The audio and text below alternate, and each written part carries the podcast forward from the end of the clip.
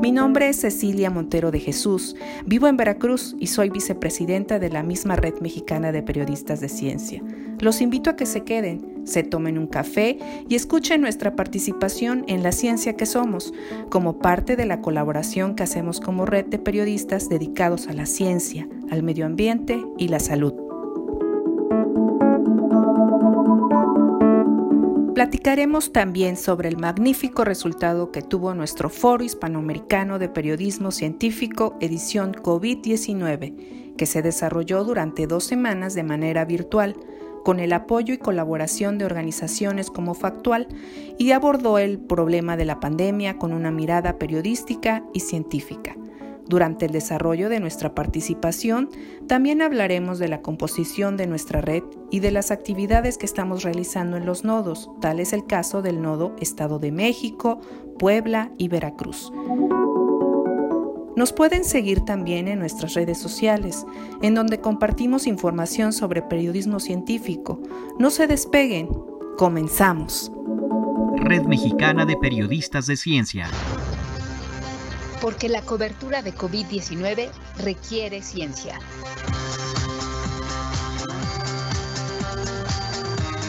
Con la Red Mexicana de Periodistas de Ciencia.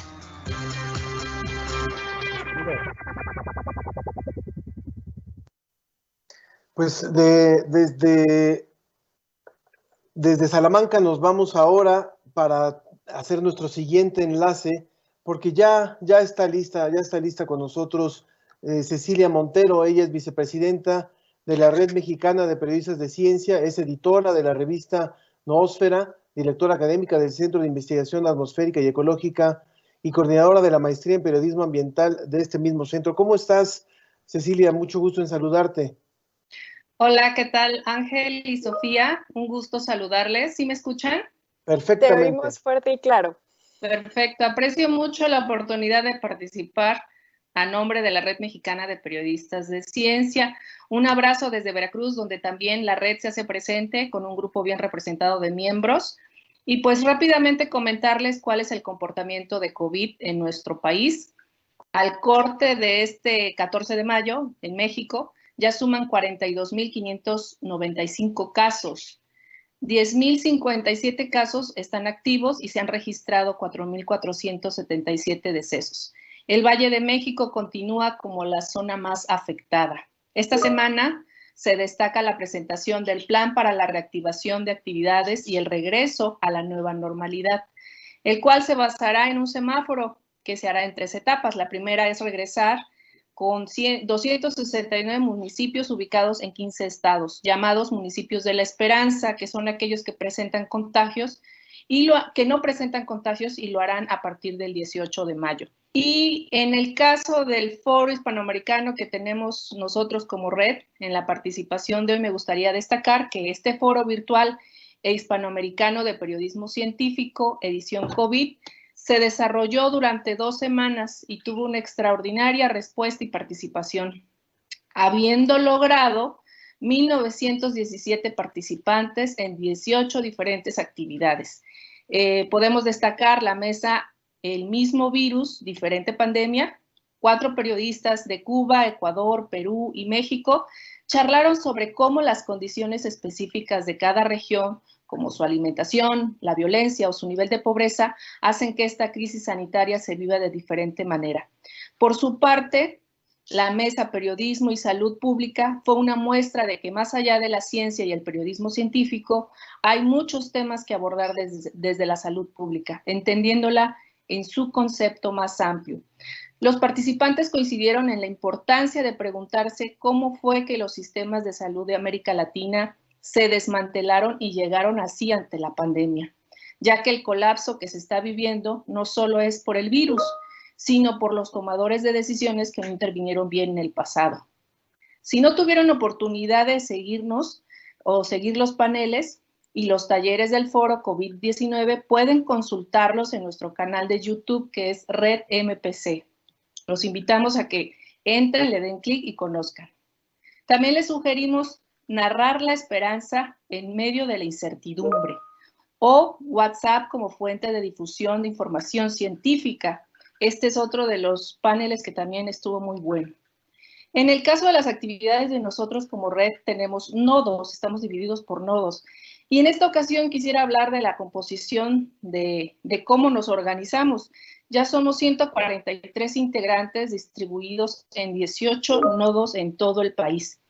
Y justamente, pues les platico que esta semana se tuvieron actividades como, por ejemplo, en el Nodo Estado de México. Se realizó una conferencia virtual para celebrar el Día de la Comunicación del Comunicólogo y para difundir el quehacer e invitar a estudiantes, periodistas, y científicos a sumarse a nuestra asociación. Por su parte, Nodo Puebla, con apoyo de la Licenciatura en Comunicación Complejo Regional Sur, WAP, impartieron la conferencia COVID Conciencia, verificación y periodismo con evidencia científica. Esto se impartió por parte de Luis Roberto Castrillón, periodista especializado en checar información, esta fake news que siempre anda por ahí rondando.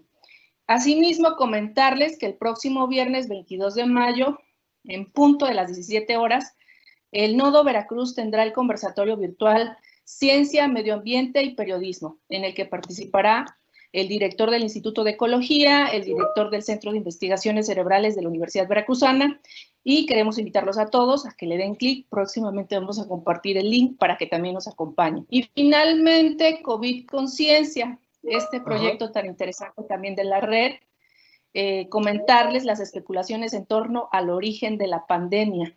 Una de ellas es asociar el virus con el pangolín, un mamífero de bajo régimen de protección y que habita en Asia, en África. Sin embargo, ninguna investigación a la fecha ha concluido o establecido como absoluta certeza que el pangolín sea un intermediario por el cual el virus SARS-CoV-2 mutó y pasó a los seres humanos. En la colaboración de la Red Mexicana de Periodistas de Ciencia, Verificando Científicas Mexicanas y la Bombilla Iluminarte, se verificó esta información.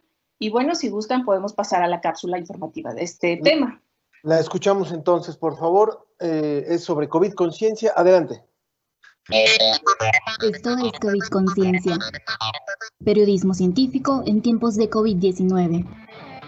A la fecha, ninguna investigación ha que el pangolín sea parte de la cadena de especies que favoreció el tránsito de un nuevo coronavirus a seres humanos y que provoca la enfermedad COVID-19. Sin embargo, algunos medios informativos han responsabilizado a esa especie de mamífero que habita en Asia y África de ser casi culpable de la pandemia, luego de interpretar erróneamente estudios de análisis genéticos de coronavirus asociados al pangolín primer estudio fue publicado en febrero por la Universidad Agrícola del Sur de China. Esta encontró genes de virus en el pangolín relacionados con el SARS-CoV-2. Esa evidencia se reconoció no era suficiente para poner al mamífero en la cadena viral en animales y humanos. Otro análisis genético publicado el 26 de marzo identificó en coronavirus asociados al pangolín una relación con dos sublíneas genéticas que a su vez están relacionadas con SARS-CoV-2, es decir, no la misma genética al 100% entre los virus que porta ese mamífero insectívoro y el que provoca COVID-19. Identificar esta relación entre la genética de los virus asociados al pangolín y el nuevo coronavirus permitirá a quienes están en la búsqueda de una vacuna tener más elementos para entender mejor el comportamiento del SARS-CoV-2 y gracias a ello avanzar en el desarrollo de una fórmula para dotarnos de inmunidad. Pero eso no significa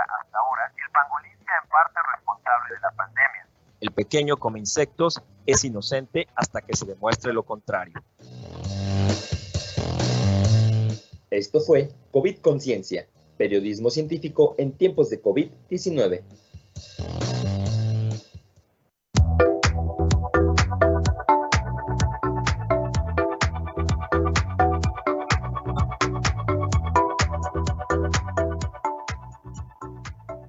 Continuamos en esta colaboración que nos hace la Red Mexicana de Periodistas de Ciencia, hoy a través de Cecilia Montero.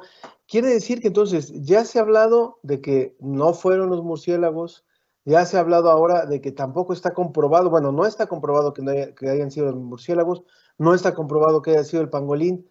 Esto es una buena aportación. Seguimos haciéndonos la pregunta, entonces, ¿quién fue? ¿Verdad?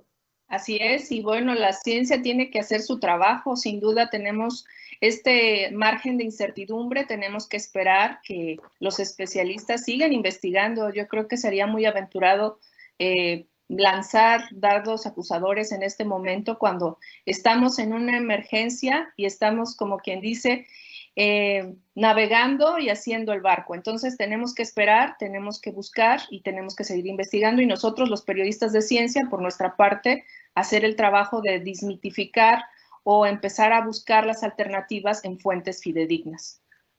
Muy bien. Sofi.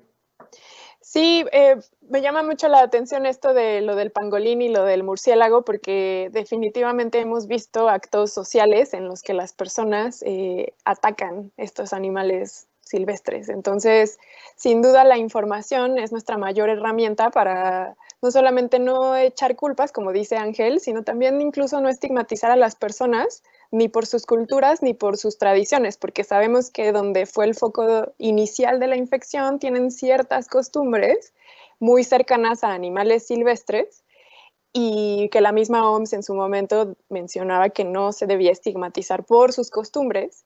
Entonces creo que es muy relevante que estemos muy cercanos a la evidencia científica que nos demuestra no nada más estas conexiones con nuestra cultura, sino también con el ecosistema y en este caso con estos animales que ustedes nos mencionan en esta cápsula. Así es, y vamos a seguir eh, compartiendo con ustedes todo lo que tengamos en la red, los proyectos, los nodos, las actividades, e invitarlos a que nos visiten en nuestra página, a consultar el blog, que siempre estamos compartiendo información, redmpc.wordpress, y también pueden seguirnos en redes sociales, en Twitter, red-mpc, y en Facebook estamos como Red Mexicana de Periodistas de Ciencia. Los invitamos a que le piquen ahí y le den clic y le den me gusta y estar atentos a todas nuestras actividades. Muchas gracias a todos, un abrazo. Muchas gracias, muchas gracias, y, en nombre tuyo agradecemos por supuesto a esta red de periodistas, Red Mexicana de Periodistas de Ciencia, que está colaborando con nosotros desde hace ya dos semanas y que se suma a este esfuerzo de la ciencia que somos. Un abrazo, Cecilia, tú estás en Puebla, ¿verdad? No, estoy en Veracruz en Veracruz, perdón, pero es del nodo, del nodo de esta región. Muy bien. Pues muchas gracias por esta colaboración. Que estén muy bien. Mucho. Bye. Muchas gracias. Red Mexicana de Periodistas de Ciencia. Periodistas en Red.